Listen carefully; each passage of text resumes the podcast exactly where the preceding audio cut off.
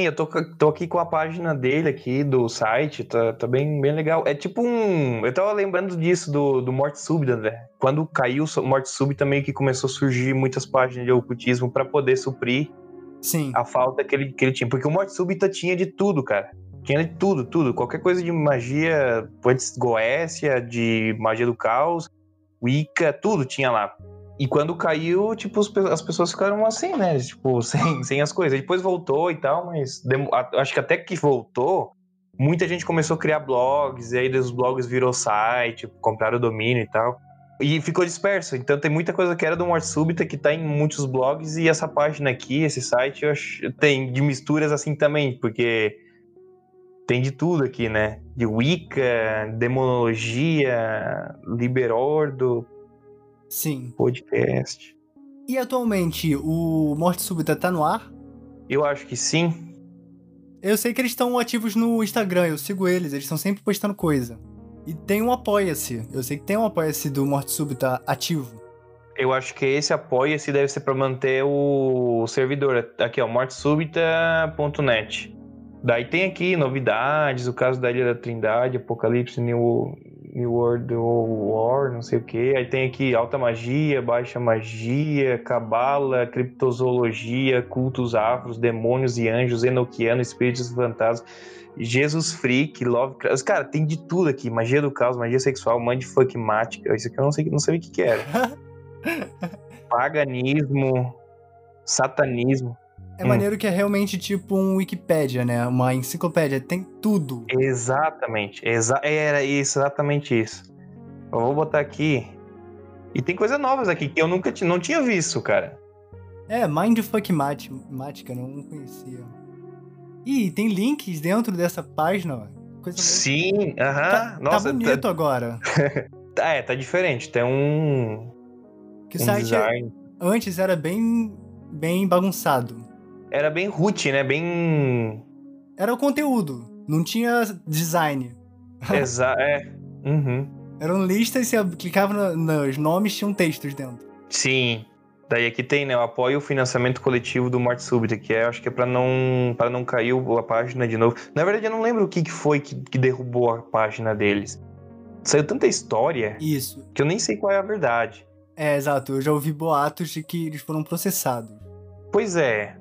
Mas assim, foi pelo conteúdo ou, ou porque foi um. Tipo, que nem um mega upload que fazia lavagem de dinheiro, essas coisas. Mas acho que não, né? Eu acho que era mais pelo conteúdo mesmo, né? Sim, cara, eu já ouvi falar que foi porque tinham conteúdos basicamente ilegais ali dentro. Nossa. É, sobre uso de drogas, sacrifício humano, esse tipo de coisa, ah, entendeu? Ah, tá, entendi. É, é, e não duvido que tinha isso mesmo, porque tinha de muita coisa bizarra, cara. Sim. Apresente. É verdade. Oi, gente. Eu vim pra dizer que vocês são livres, tá bom? Será mesmo que todos os comprimidos para dor de cabeça são iguais?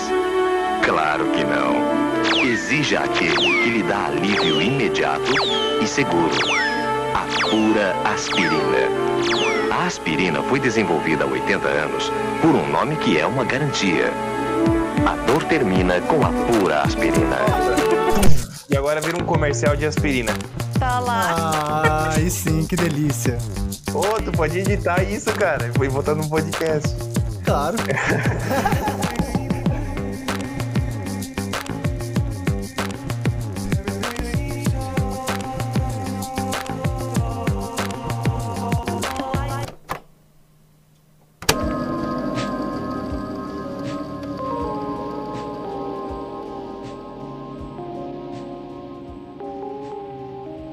da Polishop.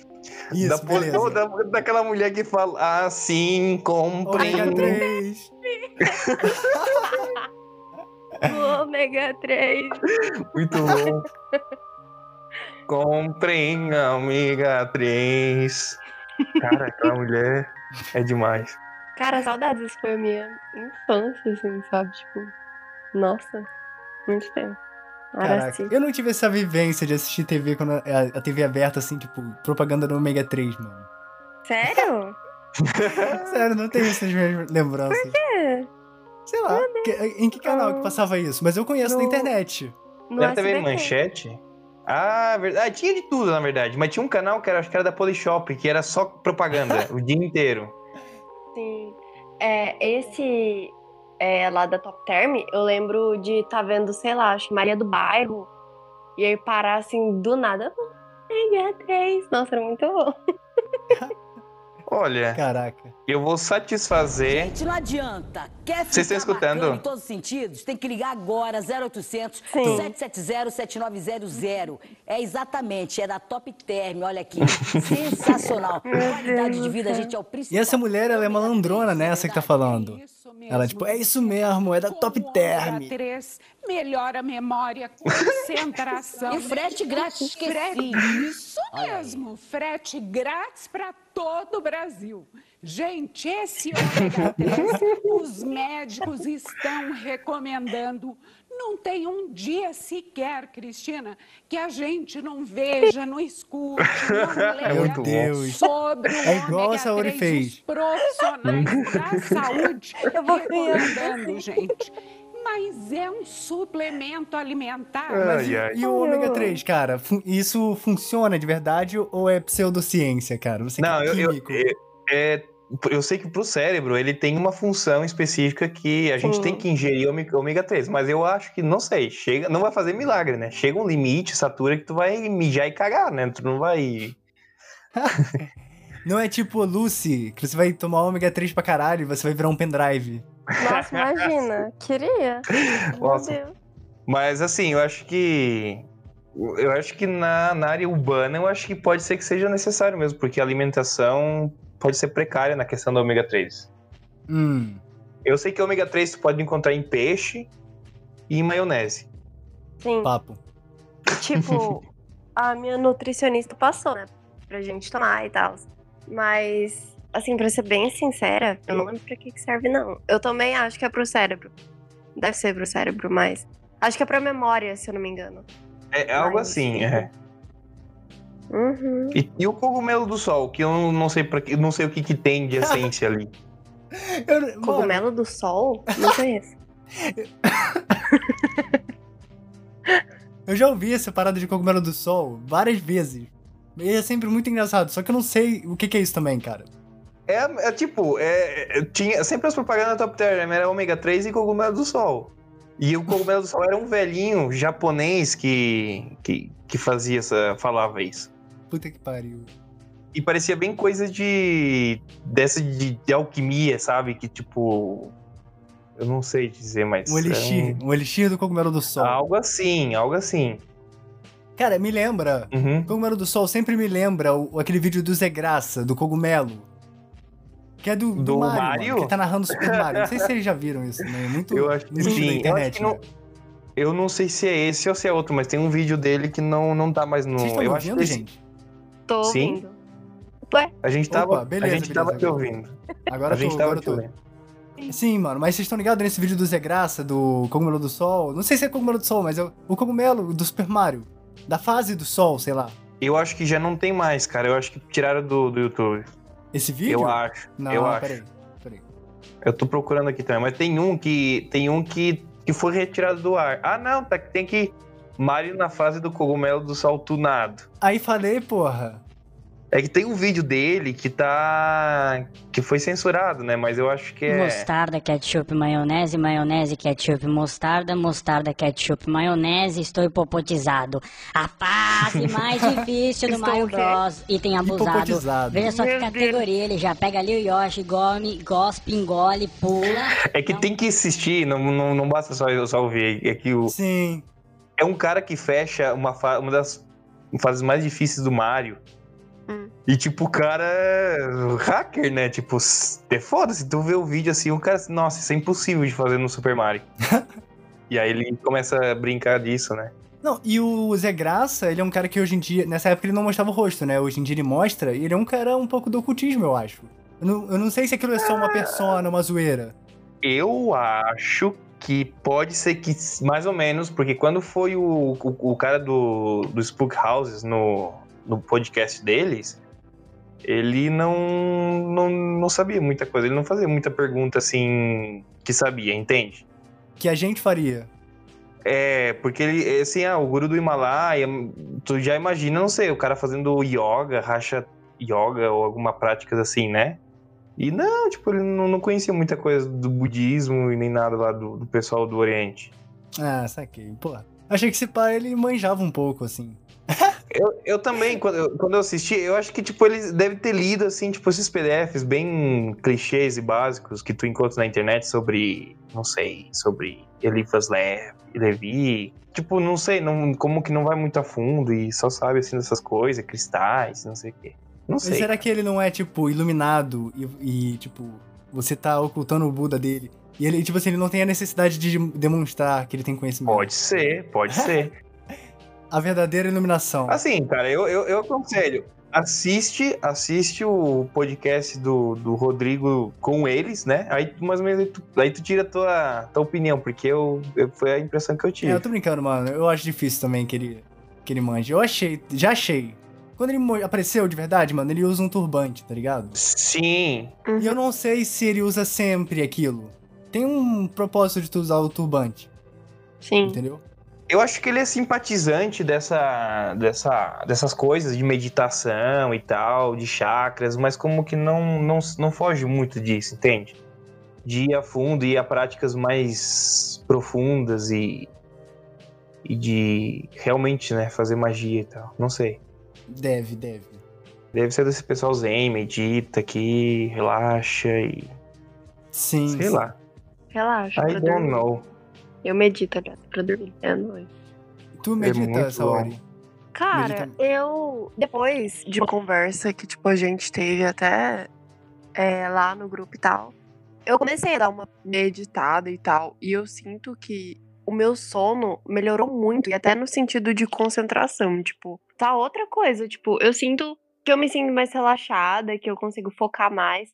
Só que é que nem o tá falando, né? Putz, falei seu nome, foi mal. De tipo, é, eu sinto que eu não consigo passar disso e não necessariamente por. Não sei, tipo. Ó que loucura. É, esses dias eu tava pensando no porquê que eu não tenho lido mais coisas sobre a magia e afins. E os ocultismos, né, e tal. Porque eu conversei com o Elton e ele, me passou um livro do Bardon, né, pra ler. E beleza, baixei e tal, ok. E aí tava super empolgada pra ler. Aí eu li a primeira página e tava falando, acho que, sobre tarô. E aí eu fiquei, tipo, eu dei uma empacada e eu acho que é, tipo, não sei. Aí que entra a minha pira. E aí eu tava parando pra pensar do porquê que eu não consigo passar de muita coisa, né? Então, no caso, de passar de uma meditação. E eu, Ariane, acho que talvez eu tenha medo no fim das contas, sabe? Tipo, desse lance de magia e tudo mais é muito louco, porque eu, eu acredito, sabe? Tipo, que existe, sim, que, que existe muita coisa. Só que eu sinto que eu tenho medo, e aí eu não sei se é um medo, porque é de um. De, sei lá, né? De um cristianismo social, né? Então, de que a gente, eu, pelo menos, tipo, aprendi que tudo isso é muito errado. Só que eu hoje vejo que não é e não concordo com isso e sinto muita curiosidade. Mas ainda com isso, tipo, eu sinto, sabe, quando você sente, tipo, receio, medo? Eu não sei dizer, tipo, eu acho que eu tenho medo principalmente de, tipo, fazer alguma coisa da merda, sabe? E aí eu não saber lidar com isso depois. Mas olha só, eu acho que eu mandei também o Caibalho, não sei. O Caibalho, ele é puramente filosófico, assim. Não tem... Assim, é, é legal pra conhecer, pra entender as coisas e tal, pra buscar o conhecimento. Porque quando eu comecei a ler também esse livro do Bardo, eu me sentia muito, não errado, mas me sentia fazendo, é, eu tava fazendo algo escondido, entende? Então às vezes as pessoas, é, família, família me perguntavam, ah, que tanto que tu lendo no computador, eu fingia, ah, tô estudando coisas da, da faculdade e tal. Mas nada, eu tava lendo o livro do Bardo. É uma coisa bem neutra que ele faz, porque é, é mais desenvolvimento pessoal do que realmente tu manipular coisas, pessoas, objetos e tal. É mais. É muito isso de que tu tem que controlar tua mente, tem que controlar o teu corpo, com isso tu consegue controlar tuas emoções, sentimentos, porque o iniciado ele tem o domínio dos quatro elementos, que é o, justamente ali que ele tira a carta do tarô, o, o mago, né? Ele, cada livro é um, um, um arcano. Daí, o livro do, sobre magia prática ali é sobre, sobre o, mago, e aí ele ensina como dominar os quatro elementos, né? Que é o fogo, a água, a terra e ar. E ele isso tira do, de técnicas hindu, hinduístas, dos tattvas. E aí ele começa a explicar, aí tu vai, tenta aqui, tenta lá, e ele diz que o nosso equilíbrio também está muito baseado nos princípios de cada, cada, de cada elemento. Ou seja, o elemento não é fogo, fogo, né? Não, o fogo ele representa princípios como a expansão, o calor, a energia, a potência, entende? Essas coisas que, que a gente também tem dentro da gente, a gente também pode controlar a nossa energia, a nossa potência. Então, quando a gente explode de raiva, por exemplo, isso está caracterizado ao elemento fogo. Então, aí tu vai, né? Nessa viagem e tal. Eu acho, tipo, se tu só ler, sem praticar nada, só ler, só ler, não, não vai adiantar, não vai fazer nada, não vai fazer merda, não vai acontecer nada, entende? E aí depois que tu se acostuma, daí tu pode tentar. E tu vai ver que é tipo assim, nas, nas primeiros, nos primeiros, ele, tipo, ele divide o livro em duas partes, teórico e, e prático. As primeiras 50 páginas só é só teoria. Ele vai explicar o que é consciência, como é que você está inserido no universo e como é que poderia funcionar a magia nesse sentido, o que é Deus, o que é a verdade, o que significa a maturidade do iniciado, o que é o iniciado. E é uma coisa bem legal, se é só por puro conhecimento, vale a pena. Só por isso. Aí se tu quiser passar além disso e começar a praticar, vai ser melhor ainda, vai ser mais legal ainda. Cara, às vezes eu sinto que, por exemplo, eu conheço pessoas que têm esse mesmo bloqueio que tu tem, Sauri. Que é tipo assim, a pessoa ela acha legal, só que ela quando vai ler ou quando ela vai consumir coisas sobre isso, ela tem um certo tipo de medo, receio, sei lá. Talvez é, seja bem o que você falou. Eu acho que isso vem de algo que. Não a sociedade, assim, de falar de uma forma genérica, ah, a sociedade reprime e tal. Mas eu acho que talvez até de uma forma involuntária, inconsciente, em algum momento ao longo da história da humanidade, esse tipo de prática, esse tipo de vertente filosófica foi bem demonizada mesmo. Então a gente tem esse bloqueio inconsciente, assim, de você ver, você rejeita. E eu acho que tem muito a ver com um, um domínio de certos tipos de pensamento dominantes. Não que seja algo assim, uma conspiração. Tipo, ah, os caras da igreja católica sentam lá numa mesa redonda e falam assim: ah, não, vamos. A gente precisa acabar com o ocultismo porque senão a gente vai perder poder. Não, não é isso. Ou dos governos. Mas, de certa forma, esses organismos tenta ver assim a igreja, o Estado, como um organismo. Um organismo social. Esse organismo, ele rejeita, ele ataca, ele se defende contra coisas que ameacem a soberania dele. E no caso, esse tipo de crença e esse tipo de visão de Deus, de espiritualidade e tal, é uma ameaça a esse tipo de. a esse tipo de poder. Você não acha? Sim, eu acho demais. Principalmente porque tudo isso é muito bem estruturado, né? Então, tipo. E é engraçado porque eu vejo que, mesmo quando a gente tá falando de algo que é, por exemplo, né, nessa cultura. O cristianismo ele tá muito inserido, ainda que o nosso estado ele seja laico, sabe? Justamente porque a cultura ela é toda estruturada assim, então tipo desde a colonização é, e muitas coisas ainda hoje, até mesmo para quem é ateu, sei lá, é, existem coisas tipo, sei lá, não matarás e, né, enfim, e é um ponto muito cristão isso. Ai, eu não sei. Eu sinto que hoje eu tô falando igual sei lá o quê. Enfim, eu acho que eu não tô conseguindo estruturar o que eu tô pensando, mas eu concordo muito com você, porque é justamente isso, é uma estrutura toda e que não se precisa ter um órgão, tipo, de pessoas sentadas e aí a gente vai acabar com isso. Justamente porque já foram tantos mecanismos criados que hoje em dia isso é uma prática natural, sabe? Tipo, essa reprodução. Aí, gente? Alguém está afim de um caos? Caos! Caos! Caos! Caos! Caos!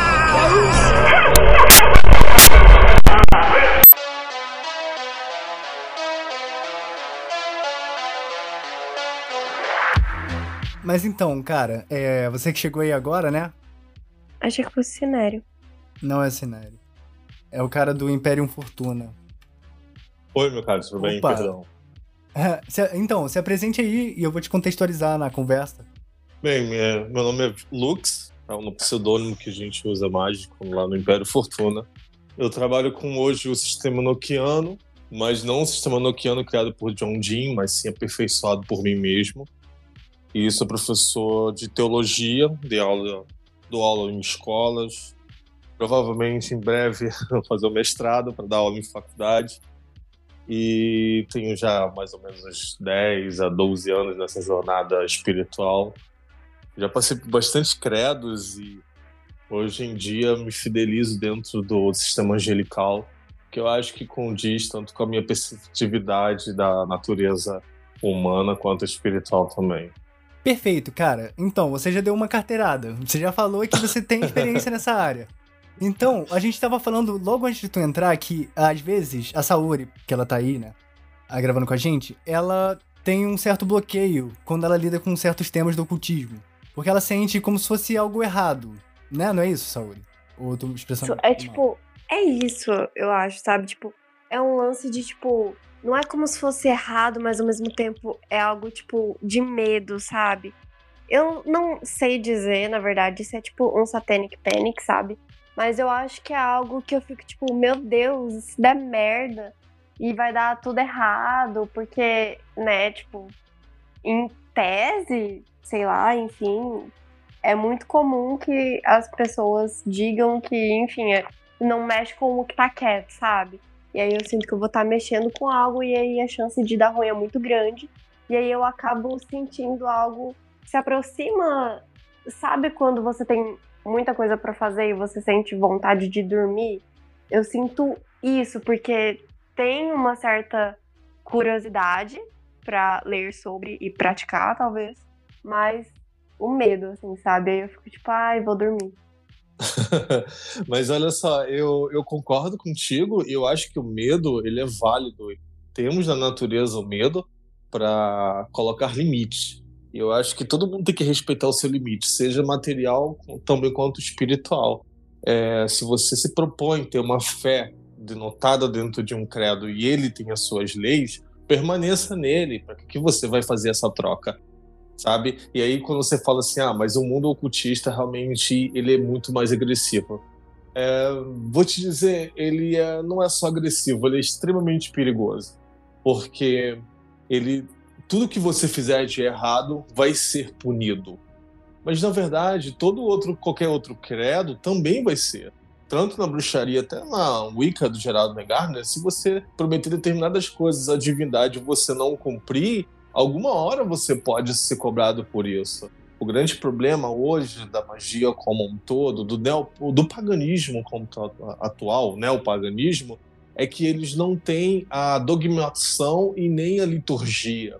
Você fica simplesmente voando no espaço com as suas ideias e suas ideologias espirituais, que é algo você pegou uma informação de um lado, de outro, e construiu uma grande coxa de retalho, e você se põe ali dentro e você acha, ah, meu cantinho seguro, sabe? E você acaba ficando conform, conformidável com aquele local e não começa a expandir. O ocultismo não. O ocultismo, ele te força todo dia você levantar da cama, jogar água fria e cair para a luta. Você não aceitar determinada situação e se você puder transformar a natureza espiritual e condensar em natureza natural, você vai fazer isso. Independente do preço, independente da disponibilização, dependente da tua força, você vai ter que fazer isso. Você vai ter que fazer trocas, você vai, mas tudo na vida troca equivalente. Você vai ter que dar algo para receber algo igual.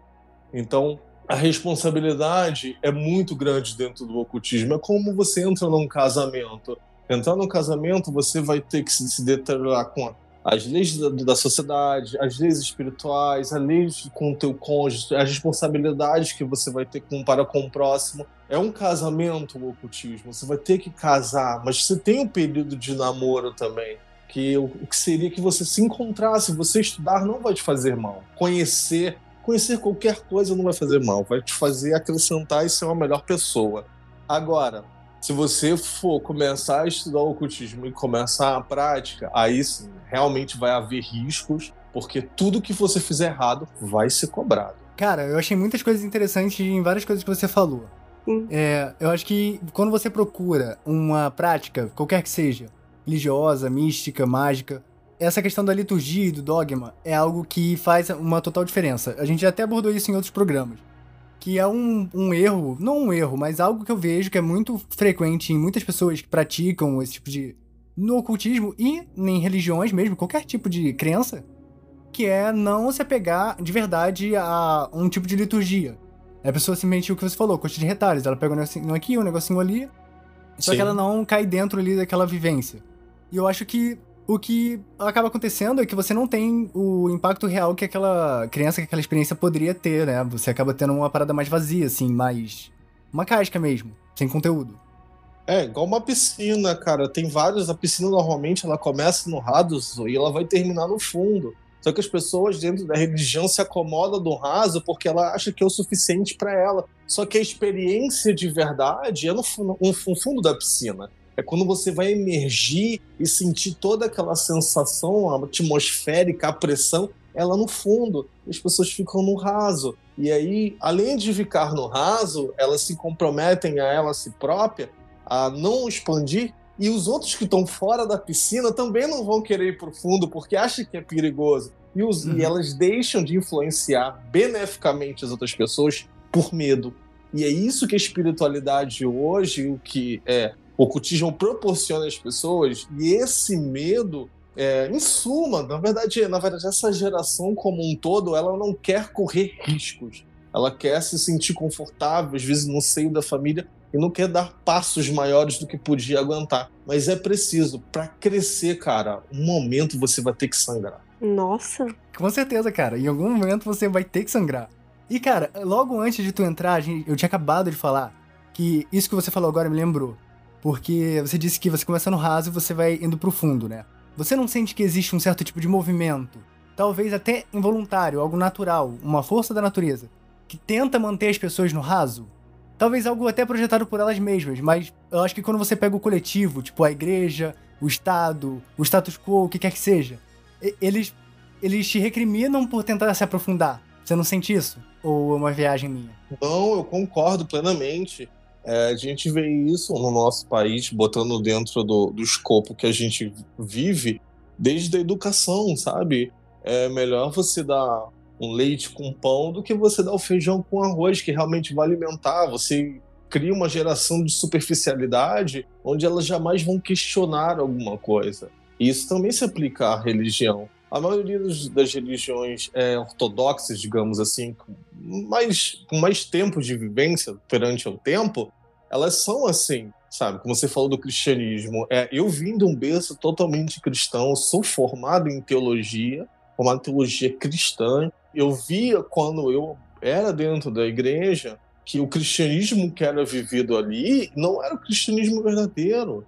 O cristianismo da filosofia do próprio Cristo, do Jesus, é algo fenomenal, é algo surreal. Ele, quando ele fala assim, é, fareis coisas maiores em meu nome, e com uma, uma pequena fé você transportará esse monte, vocês curarão cegos, trarão pessoas que morreram, é, é mostrando que o fundamento da religião é fantástico. Mas aí veio é, Constantino, sabiamente, com Roma caindo aos pedaços lá. Não, cara, vamos juntar aqui, vamos dar. Tira essa filosofia toda é, e começa a criar uma, uma- um compêndio doutrinário onde todo mundo vai ficar nessa superficialidade, onde a gente pode manipular. E bem-vindo ao cristianismo desde 2000 à cena. E é o que a gente vive hoje. E é o que acontece com outras religiões também, cara. É, Eu conheço muita gente, eu tenho uns amigos que são kardecistas, conheço amigos que são mormons, é, que são. é, alguns dizem que é seita, outros têm uma outra visão sobre isso, mas mesmo dentro delas, seitas mais antigas, isso também acontece, não é muito longe disso, sabe? Às vezes você vai num centro kardecista, você só fica lá tomando passe, sendo tomando água fluidificada e vai para casa. Aí lá dentro você é um cara maravilhoso, dentro da tua família tu é um canalha, atrai a tua mulher, bate nos teus filhos e não paga as contas, sabe? E viva naquela superficialidade. Então, todas as religiões isso vai existir. E acredito que hoje em dia, quanto mais a religião puder fazer isso contigo, ela vai fazer. Porque ela vai te continuar num cabresto de cavalo te guiando para sempre. E no final é teu dinheiro que vai embora.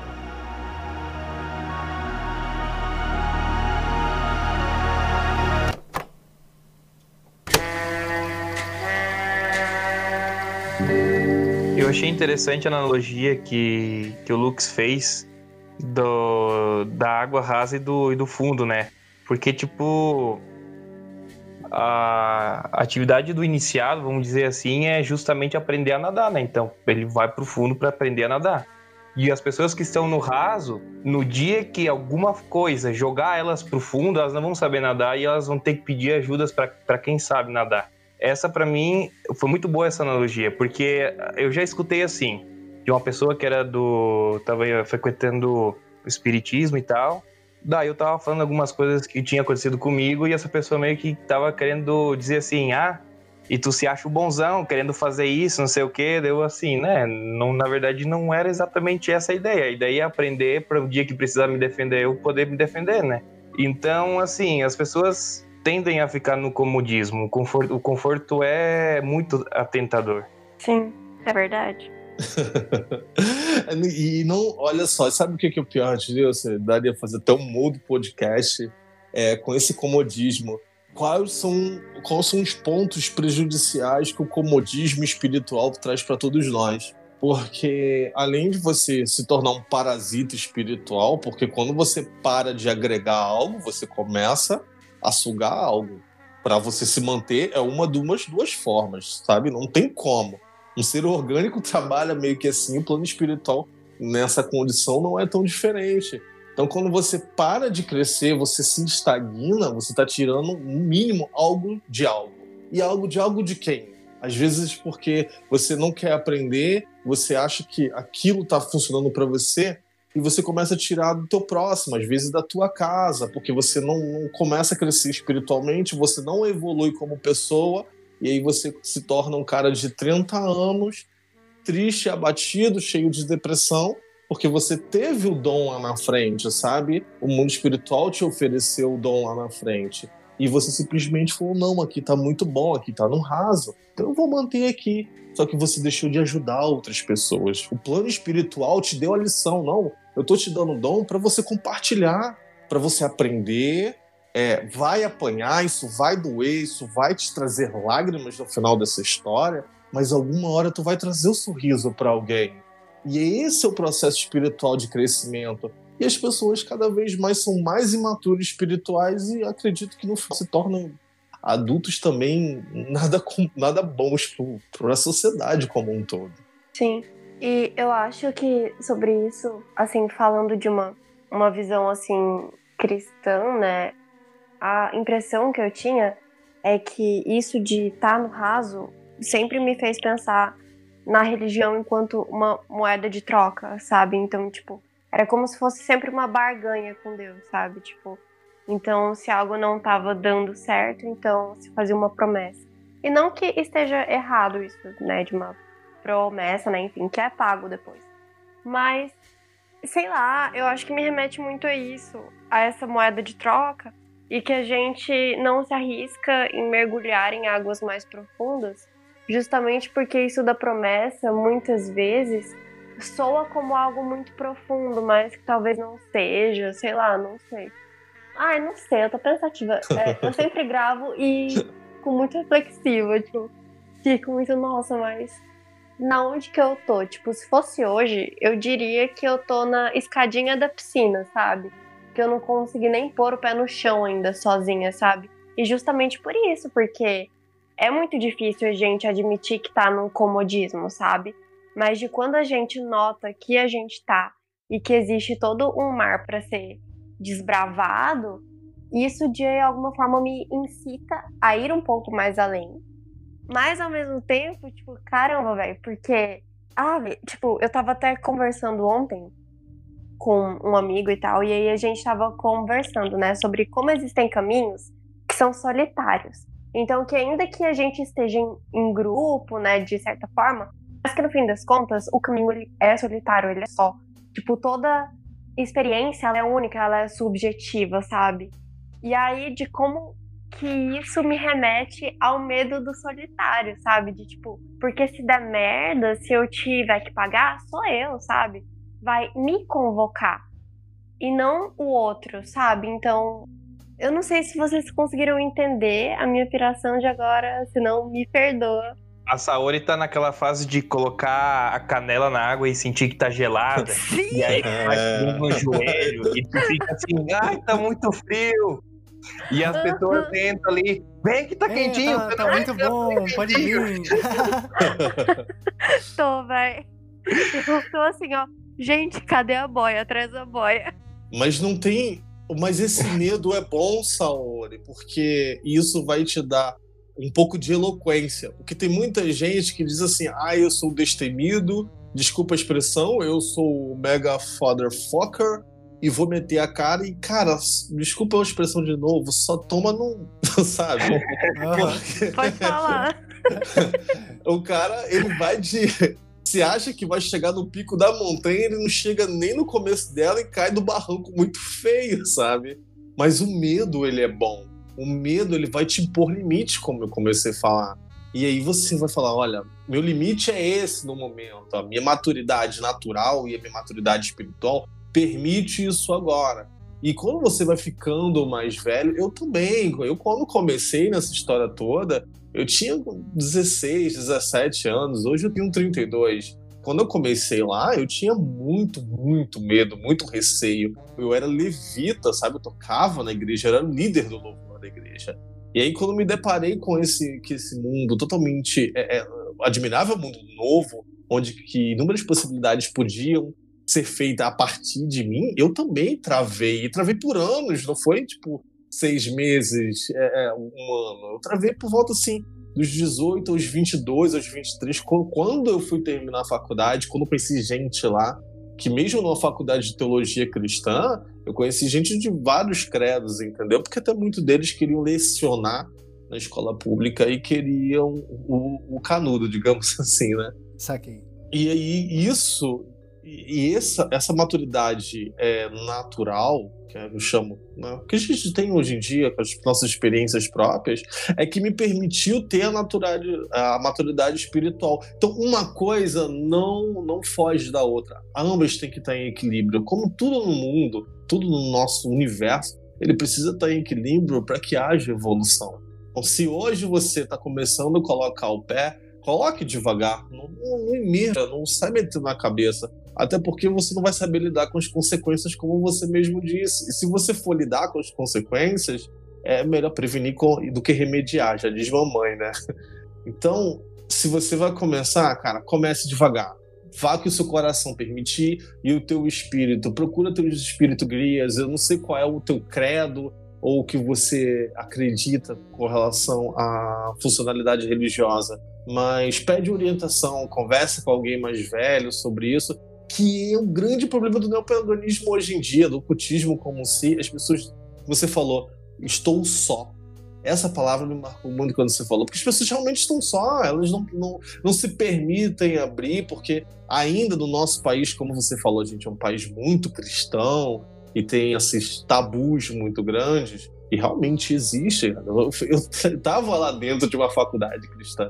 Quando eu falava lá que eu tinha é, é, muita base fundamentalista espiritual em outros credos, muitos deles que estavam ali só por estar, eles viravam uma cara para mim. Eu sofri muito preconceito nessa questão.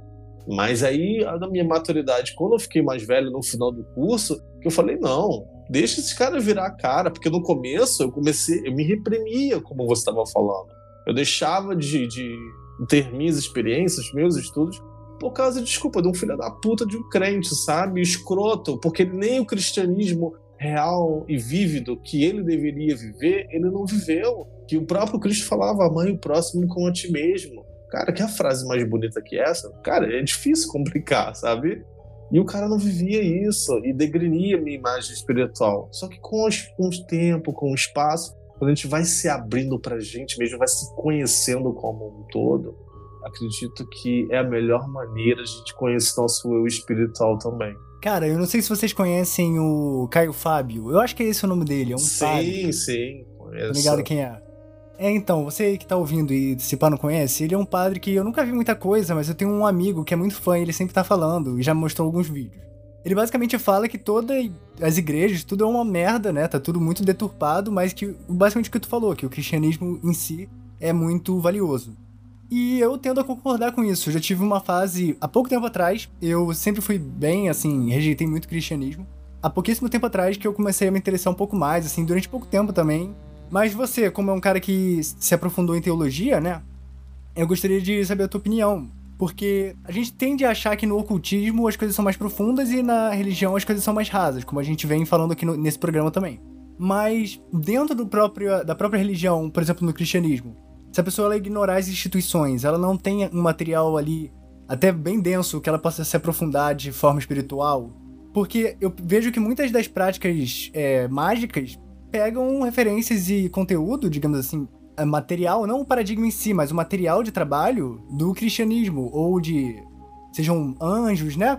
Ou a própria cabala, que mais seja judaica, mas muitas vezes acaba tendendo pro lado do cristianismo também. O que, que você acha a respeito disso? O, o Caio Fábio, ele, quando houve a queda dele dentro do cristianismo, porque, entre aspas, pegaram uma traição dele com uma secretária dele, ele se viu crucificado, sendo que ele passou a vida inteira estudando sobre teologia, sendo o maior pastor, um dos maiores pastores da história do, do cristianismo brasileiro. E aí ele falou: Que isso, cara? Eu não vou continuar aqui dentro dessa igreja ortodoxa, né? Porque é o presbiterianismo? Uma das linhas como anglicano é, batista é. Falei: Não, eu vou abolir isso aqui, eu vou ver o cristianismo real, eu vou ver o amor pelo amor. E como você falou sobre a questão da cabala, realmente, inúmeras é, é, religiões pagãs, a sua coexistência de material teológico é todo baseado dentro da, da fundamentalismo cristão, sabe? É, sou tanto quanto a Goetia, né, trabalha com demônios, é cristão. Claro que você vai ter algumas é, aparições, algumas é, deidades similares em outros credos, né? Por exemplo, dentro da epopeia de Gilgamesh, da Mesopotâmia, você vai ter uma, uma, uma, uma conotatividade aos daimons, mas nenhum deles é tão específico como a Goetia usa como um fundamento cristão sabe? Então, a Goethe, a seu escopo, os anjos caídos, né? não, não demônios, a gente usa o nome Diamond, mas é mais por, por, por, por todo mundo conhecer, no caso. Ele é todo o cristianismo, por exemplo. Então, a, Cabala que você falou, ela cita as castas angelicais, desde o anjo até o arcanjo, tudo baseado dentro do cristianismo. Então, isso inevitavelmente, muitas e outras religiões até porque é, o cristianismo é a maior religi a religião que tem mais conteúdo teológico do que qualquer outra, outra formalidade. Você vai pegar lá o, o, Crowley, Crowley deixou quantos livros? Pouquíssimos, sabe? Dentro da própria telema. A, a teologia telemática, ela tem por volta de assim, livros ortodoxos, são por volta de oito a nove livros, sabe? Tirando os tradicionais do próprio Crowley, as suas fragmentações.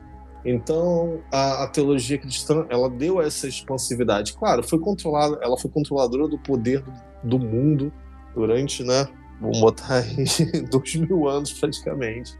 Mas quando você fala sobre linha teológica, é, que as outras religiões pagãs elas pegaram muito. Até o Wicca, cara. Se, se eu for começar a falar de Wicca e cristianismo, vocês vão querer me bater aqui, cara. É, você falou de Telema também. Pô, é... Telema é 100% cristão, ao meu ver, cara. Muito parecido. Isso. Muito, muito. O Geraldo Gardner pegou tanta coisa da Bíblia, cara, que eu ainda acho que ele fazia Santa Ceia antes de morrer. Deve ter o terço dele, porque realmente ele pegou muita coisa. Ele poderia ser santo. Poderia, mas o cristianismo, ele. Olha só, eu tô falando de ocultismo e tô praticamente falando podcast sobre o cristianismo. É, porque o meu escobo é, é angelical, entendeu? Eu, eu acredito na, na evocação angelical. Sabe? Nada de John Dee, que John Dee, pra mim, era um cara que teve o seu peso histórico, mas pessoalmente não me pergunte sobre ele, porque eu vou falar muitos palavrões. hum porque o, o John Dean ele usou os anjos, mas ele usou os anjos de uma forma que dentro do escopo cristão, só que ele reassociou toda a sua base fundamental em conteúdo muito do hermetismo, sabe? Ele pegou o fundamento de um outro credo, ele fez uma outra concha de retalho para ele se manter ali.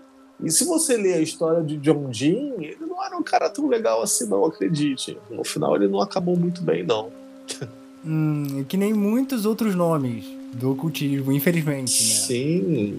O é Crowley, foda isso. Porque, né? Adoro o Crowley. O Crowley parecia. Acho que era um cara que eu tomaria uma boa garrafa de uísque. Putz, é exatamente o que eu penso anos. Dele. Mas eu acho que ele no final ele foi um filho da puta. Desculpa o palavrão. Ele torrou a grana dele com ah, tudo com que merda. tinha, com merda, sabe? Com devassidão, com droga, quando ele não conseguia mais fazer os ritualísticas deles de magias sexuais grupais porque ele sabia que ele já não tinha energia mais para fazer as evocações que ele tinha. Porque quando, vamos ser sinceros, o magicista ele também tem que é, é, entender a naturalidade do nosso mundo. Nós nascemos jovens e vamos morrer velhos. E quanto mais velhos a gente vai ter, a gente menos energia vital a gente vai ter e mais sabedoria vai já ter. Então a gente vai passar sabedoria para a nova geração sabe? Mas quanto novo a gente teria energia espiritual, digamos assim, sabe? Para poder realmente. E quando ele chegou no final da vida dele, ele via que não conseguia evocar mais quem ele poderia. Ele começou a botar todo mundo no maracanãzinho e ripa, e droga para dentro, sabe? E ele queimou a fortuna da família dele inteira. Se você vê o filme que tem que não é autorizado nem nada, sabe? Também vou falar, né? O cara morreu há 500 anos atrás. Mas é, tem um filme sobre o Aleister Crowley. No final do filme mostra exatamente isso. Eu não sabia que tinha um filme, eu nunca vi. É o filme do Bruce Dixon ou é outro filme? Bruce Dixon? Bruce Dixon, grande produtor de filme, criou o Aiden White, alguma coisa assim, não? Que é sobre a. Ó, oh, o Bruce Dixon é tudo, cara. O cara Ele é músico, aviador, é, é campeão é. de esgrima, ocultista. Que isso? Não sabia que o cara era brabo assim, não. Achei que ele era só o cara do Iron Maiden. Que isso, cara. O, Bru o Bruce Dixon tem um álbum, praticamente, falando só sobre telema, cara. Que isso? Não fazia ideia. É. Né? É Chemical, maneiro. Chemical Winds, Wides. Chemical Winding. Sim, é. o casamento químico, alguma coisa assim. Ah, é. hum. Ele tinha que fazer que nem o Behemoth, fazer um álbum chamado Telema, que aí eu ia saber. É, e o, cara, e o cara curou o câncer usando magia. Não, isso é zoeira. o cara do Behemoth também. é que eu não sei de qual ordem ele é. Uns falaram que era da, da, da Draco. Como é que era? Ai. Draco Saturne? Não, Dracon. Não sei, sei lá, não, não Dracon lembro. Dracon Rouge. Eu, é, eu acho que é essa. Mas não tenho certeza.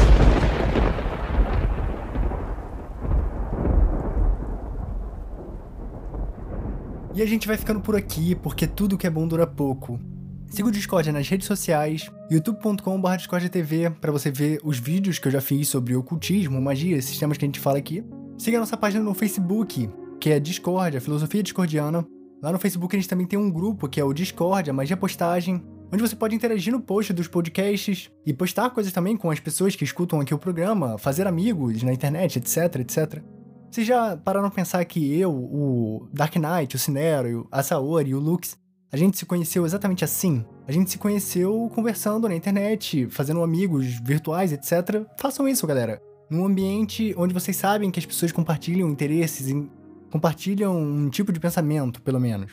Me siga no Instagram se você quiser ver como que eu sou, ver as minhas fotos que eu posto lá, que é arroba pedro marítimo, o Discordcast agora é oficialmente semanal, todas as segundas-feiras, galera. Agora mudou, não é mais na sexta-feira, é na segunda-feira. Tem episódio novo de manhãzinha, quando você acordar, foi trabalhar e ir pro colégio, o que quer que seja, não sei qual a sua idade, o que, que você faz da vida. Você baixa lá o episódio do dia, da segunda-feira, para começar a semana bem inspirado, é, a aprender coisas novas, a buscar iluminação. E, mais uma vez, galera, se você gosta aqui do projeto, você quer que ele continue, você não precisa pagar para ouvir o programa, você não precisa ajudar com o seu dinheiro necessariamente. Se você quiser depositar um Pix para mim, pode mandar também. Mas se você pegar e compartilhar com alguém nas suas redes sociais ou pessoalmente mesmo, boca a boca é o que funciona melhor. Você falar para algum amigo seu que se interessa por esse tipo de assunto também, dar essa indicação pra gente, cara, ajuda demais, sério. Se cada ouvinte fizesse isso, a gente dobrava a base de ouvintes, né? Tipo, é um, algo que parece meio óbvio, mas, mas nem sempre a gente pensa, né? né? Nesse tipo de coisa. Então é algo que para você às vezes não vai ser nada, mas pra gente vai ajudar muito a, a alcançar pessoas novas e um público maior.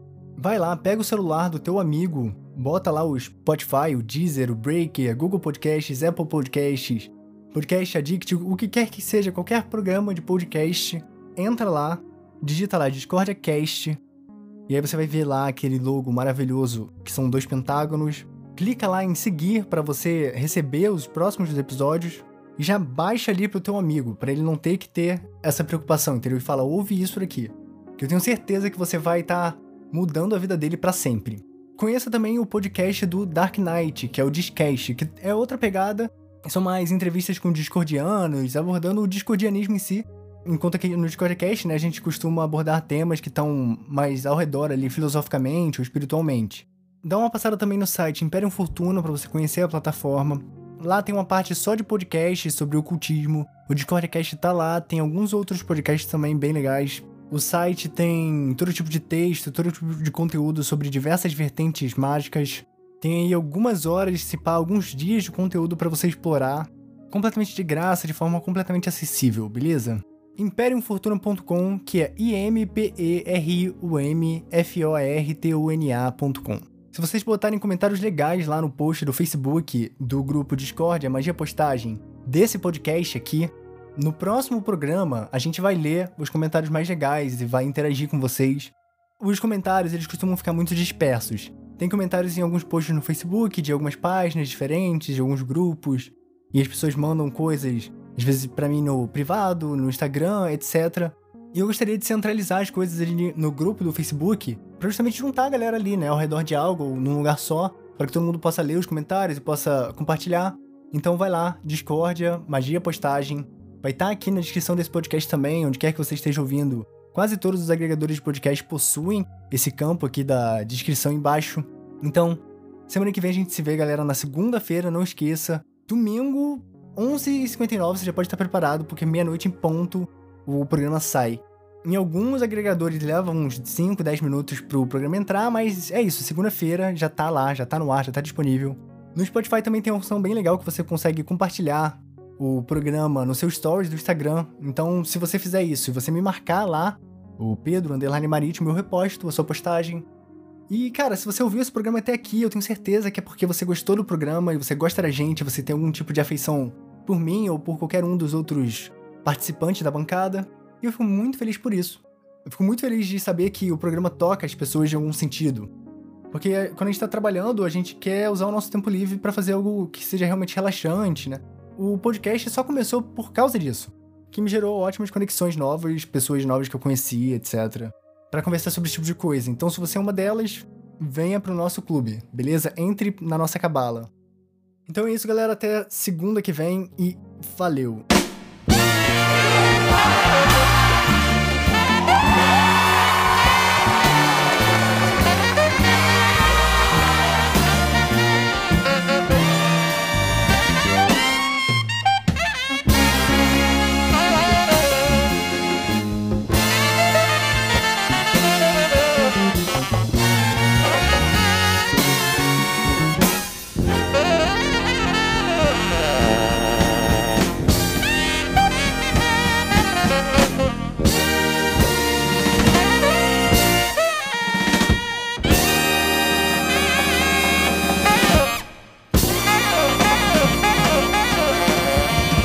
tá esquisita!